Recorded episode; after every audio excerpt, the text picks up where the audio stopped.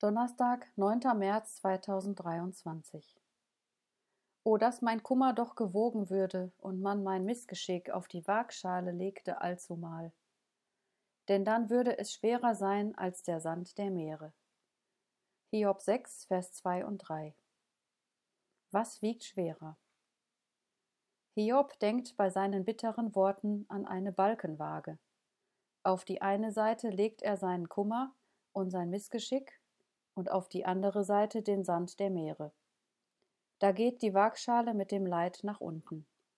Sein Kummer wiegt schwerer als gewaltige Mengen von Sand. Für Hiob ist sein Elend so groß, dass es durch nichts aufgewogen werden kann. Etwas anderes sehen wir beim Apostel Paulus. Er schreibt, das schnell vorübergehende Leichte unserer Trübsal bewirkt uns, ein über jedes Maß hinausgehendes, ewiges Gewicht von Herrlichkeit.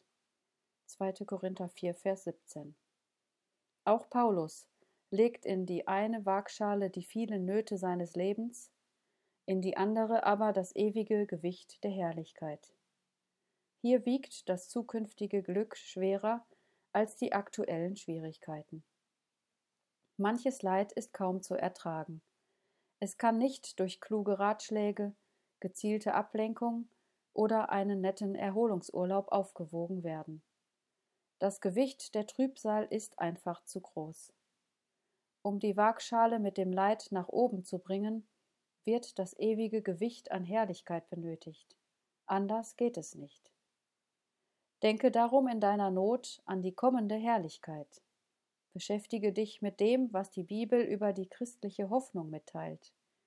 Dann kannst auch du wie Paulus sagen, ich halte dafür, dass die Leiden der Jetztzeit nicht wert sind, verglichen zu werden mit der zukünftigen Herrlichkeit. Römer 8, Vers 18.